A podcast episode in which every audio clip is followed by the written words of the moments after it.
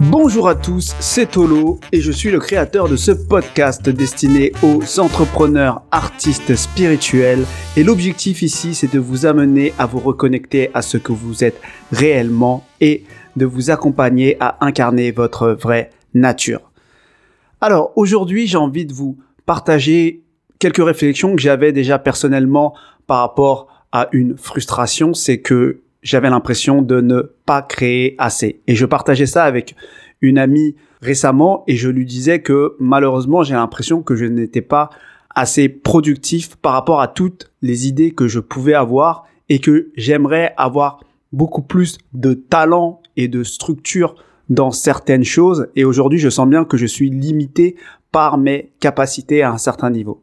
Et en discutant avec elle, ça m'a rappelé une interview d'Amélie Nothomb que j'avais vue quelques mois auparavant où cet écrivain, donc, qui écrit plus de un livre par an depuis plus de 28 ans, a écrit en réalité plus de 100 livres, dont plus de 70 finalement qui n'ont pas été publiés. Mais elle a une productivité de base publique incroyable et on découvre à travers cette interview qu'elle a une productivité dans le privé encore plus folle.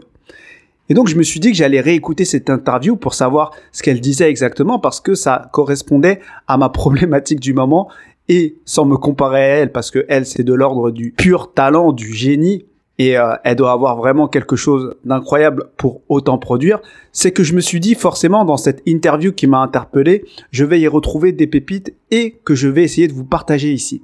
Et donc, j'ai réécouté cette interview d'une heure qu'elle a fait pour une chaîne catholique, il me semble, où elle parle de son dernier roman, de l'époque qui est liée à la passion du Christ. Et effectivement, elle délivre beaucoup, beaucoup de pépites par rapport à cette thématique-là. Donc, j'ai répertorié une quinzaine de points que je vais vous partager maintenant. Et ce serait un peu les leçons d'Amélie Nothomb par rapport à la créativité et à la productivité. Alors tout d'abord, leçon numéro 1, elle commence par nous parler de l'inspiration et du flow, puisque elle dit que elle, quand elle est inspirée, elle est comme dans un flow, et si elle sort de ce flow, ça lui demanderait beaucoup plus d'énergie pour re-revenir dans ce flow. Donc, quand elle termine un livre, et si elle est encore dans ce flow, elle continue à écrire, et donc elle commence une nouvelle œuvre. Et donc la leçon numéro 1 finalement, c'est une leçon autour de l'inspiration et du flow. Vous ne devez pas vous arrêter de créer parce que quelque chose est terminé. N'hésitez pas à commencer quelque chose de nouveau pour ne pas sortir de ce flow et toute la clé de sa créativité et de sa productivité est sur le fait qu'elle ne sort jamais du flow. Elle essaye de rester au maximum qu'elle peut dans ce flow de créativité. Donc ça, c'est la leçon numéro 1. La leçon numéro 2, c'est que avant d'être créateur de quoi que ce soit, de quel que soit l'art, soyez d'abord un consommateur, voire un gros consommateur que ce soit en quantité ou en qualité. Vous devez développer votre goût et ça va potentiellement passer par se forcer à consommer des classiques qui peut-être à un certain niveau ne vont pas vous plaire.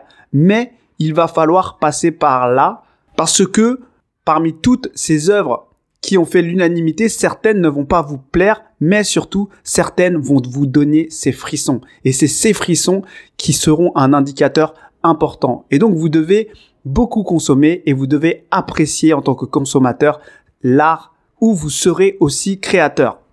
La leçon numéro 3, c'est que très souvent, devant la difficulté, on recule, que ce soit en tant que consommateur ou que ce soit même en tant qu'enseignant par rapport à des élèves, on préfère ne pas leur donner de choses difficiles. Alors, pour elle, la difficulté est stimulante. Et c'est quelque part dans les œuvres difficiles qu'on peut avoir nos meilleurs coups de foudre. Donc, ne reculez jamais devant la difficulté, que ce soit en tant que créateur ou en tant que consommateur. Et elle, elle partageait son anecdote, c'est que là où elle a été le plus en difficulté physiquement, c'est là qu'elle a relevé le plus gros challenge qui était de traduire l'Iliade. La quatrième leçon, c'est que dans son processus de création, c'est que dès qu'elle aime quelque chose, elle aime le mettre en récit. Donc elle aime écrire autour de cette chose. Et donc elle, évidemment, son art, c'est l'écriture, mais peut-être qu'on pourrait généraliser en disant quand on aime quelque chose, on a envie de créer, ou encore plus généralement, quand on ressent quelque chose de fort, on a envie de créer, que le ressenti soit positif ou négatif. Et donc ça c'est très intéressant de pouvoir faire cette correspondance entre ce qu'on vit et donc ce qu'on ressent et notre envie de créer. Et peut-être que parfois on n'a pas forcément ce réflexe d'associer ce qu'on ressent à ce désir de création. La leçon numéro 5, c'est que pour elle, accoucher d'un livre, donc déjà le terme est assez connoté, c'est une délivrance. Et ce qu'elle explique, c'est qu'à travers l'écriture, elle va s'approprier et zoomer sur une sorte d'obsession, sur une sorte de sujet qui peut lui trotter dans la tête de manière temporaire. Et finalement, l'écriture va lui permettre de s'accaparer ce sujet et en même temps de s'en détacher. Et peut-être qu'on devrait voir aussi toutes nos créations de cette manière-là comme un moyen de se rapprocher de quelque chose qui nous tient à cœur et en même temps de s'en libérer. La leçon numéro 6, ce qu'elle partage, c'est qu'elle a eu un problème d'incarnation parce qu'elle a eu un problème d'anorexie quand elle était plus jeune.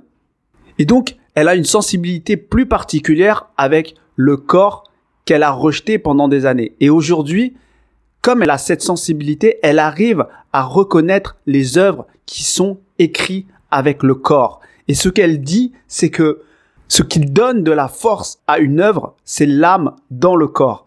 Elle arrive à ressentir à un niveau presque énergétique quand une œuvre a été écrite que avec l'esprit ou l'âme et quand une œuvre a été écrite avec plus que l'esprit ou l'âme et donc avec tout l'être entier dont le corps physique. Et donc, je pense que c'est très intéressant parce que moi je suis quelqu'un aussi d'assez corporel et je n'avais jamais pris cette dimension en compte comme un critère dans ma manière de créer. Et je me rends compte qu'effectivement, je ne dirais pas que il y a des choses qui sont écrites avec, avec le corps, mais il y a des choses qui sont écrites avec plus de plans de mon être. Quand je crée dans ces dimensions-là, pour moi, c'est beaucoup plus juste quand c'est uniquement, par exemple, mental. Donc, je comprends exactement ce qu'elle veut dire à ce niveau-là.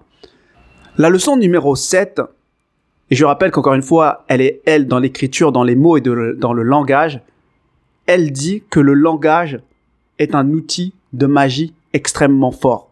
Donc évidemment que d'un point de vue spirituel, etc., le langage a un côté particulier, mais si je devais généraliser dans la création en général, c'est que la création est un outil de magie très fort. Et ce qu'elle dit, c'est qu'on peut blesser comme guérir avec des mots. Et moi, je pense que ça se généralise à tout. On peut blesser comme guérir avec des œuvres. Et pour elle, le langage est un degré supérieur de la réalité. Et je pense que pour l'artiste, son œuvre, est un degré supérieur de la réalité. Donc ici, j'extrapole ce qu'elle dit au niveau artistique en général, mais c'est très intéressant d'avoir la vision d'une experte, d'une artiste dans un domaine particulier. Leçon numéro 8, c'est qu'elle dit que la vie est un jeu depuis qu'on est enfant jusqu'à l'âge adulte. Et quand on est enfant, il est clair que c'est dans l'énergie de l'enfant que l'on joue.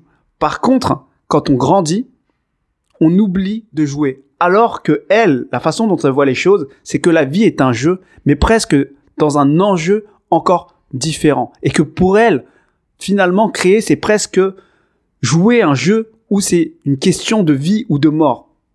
Et donc, il y a ce paradoxe assez bizarre entre prendre les choses extrêmement au sérieux tout en s'amusant mais faire en sorte que son art soit quelque chose qui la prenne au tripes et que ce soit une question de vie ou de mort. Et dans sa perception, écrire un livre est quelque chose de risqué et de dangereux.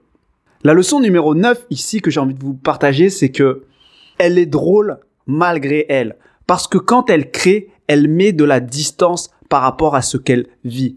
Elle observe deux catégories de lecteurs une partie des lecteurs la trouve tragique, une autre partie des lecteurs la trouve Et elle se trouve tragique. Et c'est ça qui est intéressant, c'est la distance que vous mettez par rapport à votre sujet. Et ça va dépasser finalement votre propre interprétation des choses. Et c'est ça qui fait le regard artistique et c'est ça qui fait qu'une œuvre peut être lue sur plusieurs plans. C'est choisir la bonne distance entre vous et votre sujet dans le cadre de votre création et ça donnera libre cours à l'interprétation de chacun. Et dans son cas, effectivement, mettre de la distance crée ce côté comique. La leçon numéro 10, c'est la relation au public. Donc, elle est très consciente que c'est évidemment un privilège d'être une personne connue, mais elle est très consciente aussi qu'elle a comme une relation d'amour avec son public et donc il y a énormément d'enjeux. Donc, effectivement, ne le faire sur le court terme, c'est facile, mais de le faire comme elle depuis 28 ans, il y a énormément d'enjeux pour ne pas casser cette relation. Donc ce n'est pas une artiste qui se contrefout de son public parce qu'on pourrait croire qu'à son niveau, elle écrit juste uniquement pour elle. Non, elle est extrêmement connectée à son public et elle vit énormément de pression et d'angoisse à travers cette relation de peur de décevoir son public. Donc la leçon numéro 10, c'est que l'artiste, quelque part, ne peut pas ignorer son public, même si d'une certaine manière, il ne peut pas répondre à tous les besoins de son public, mais sur un autre plan, il restera toujours connecté à son public. C'est encore plus étonnant dans son cas parce qu'elle est écrivain et donc elle n'a pas de rapport direct avec son public comme pourrait l'avoir un chanteur ou un comique par exemple. Leçon numéro 11, c'est que de son point de vue, elle ne croit pas au don. Donc, elle ne croit pas que elle a un don. Alors que peut-être que tout le monde pourrait se dire que cette personne-là est un génie ou pour avoir une productivité telle, elle a forcément quelque chose de plus. Et donc, elle explique qu'elle n'a absolument aucun don. Par contre, elle a été touchée par la grâce. Et cette grâce, elle a peur de la perdre. Mais ce qui est intéressant, c'est qu'elle dit qu'elle a travaillé énormément pour que la grâce s'intéresse à elle. Et donc, elle explique qu'il faut manifester l'ampleur de son désir et travailler extrêmement dur pour que la grâce s'intéresse à nous. Et donc pour elle, de son point de vue, elle a retrouvé des écrits de quand elle était plus jeune, elle n'avait aucun talent. Et donc les personnes qu'on peut trouver talentueuses ou douées ou même des génies, de leur point de vue, ils n'ont pas forcément ce talent, ils ont toujours extrêmement travaillé. Peut-être travaillé différemment de nous, mais travaillé. Leçon numéro 12, c'est sa relation à ses œuvres. Elle considère ses œuvres comme ses enfants. Et donc, elle passe du temps à réfléchir à ce qu'elle va écrire, mais une fois que c'est écrit sur le papier, puisqu'elle l'écrit encore avec son stylo et un papier, elle ne change rien. Elle ne rature rien, elle ne revient sur rien. Une fois que c'est sur le papier, c'est écrit. Et donc, dans sa vision, c'est que c'est comme si elle préparait dans sa tête et elle réfléchissait et elle polissait ce qu'elle allait écrire.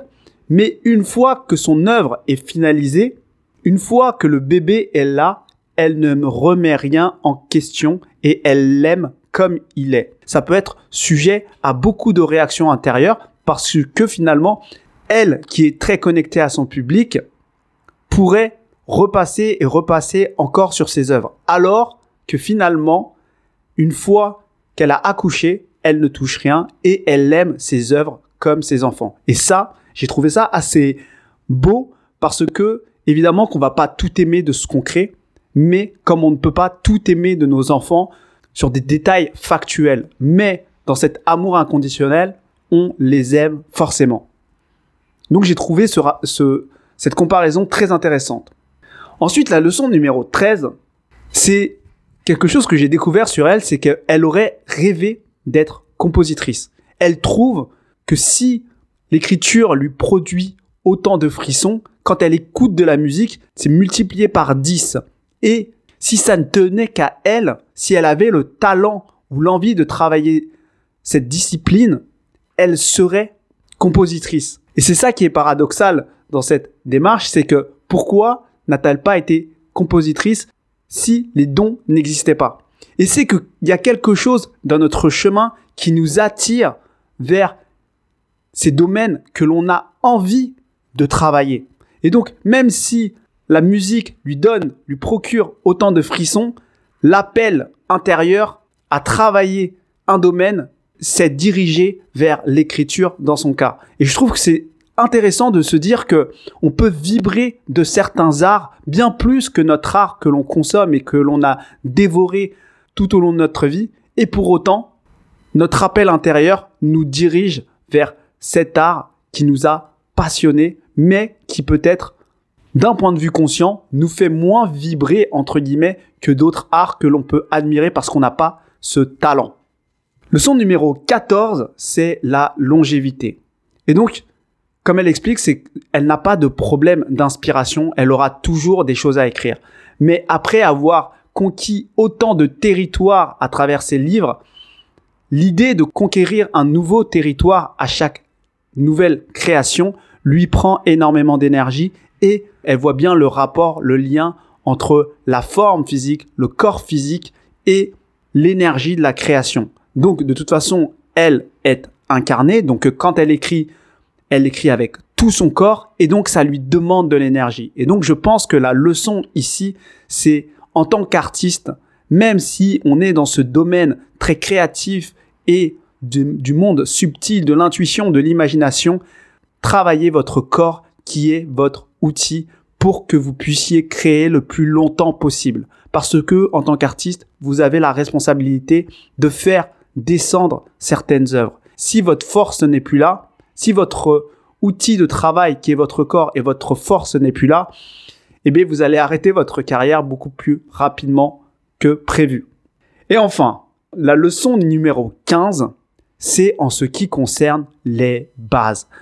Elle explique finalement que le grec et le latin ont été d'énormes bases pour elle. Et vous imaginez bien que le grec et le latin, ce n'est pas forcément des disciplines faciles et sympas à travailler. Et pourtant, avec du recul, elle se rend compte que c'était extrêmement important. Donc, travaillez vos bases, faites vos gammes toujours et le plus tôt possible d'ailleurs, parce que ça va payer, parce que ça va vous structurer dans votre manière de créer plus rapidement et de manière plus juste. Je ne sais pas quel est votre domaine de création, mais par rapport à ma problématique à moi que je vous ai citée au départ, je pense qu'il faut que je travaille certaines bases, notamment ma capacité à construire des plans très très rapidement. Chose qui aujourd'hui, moi, est très très déstructurée. J'arrive à lancer des choses sur le papier et structurer dans un deuxième temps. Mais je pense que si je voulais créer plus rapidement,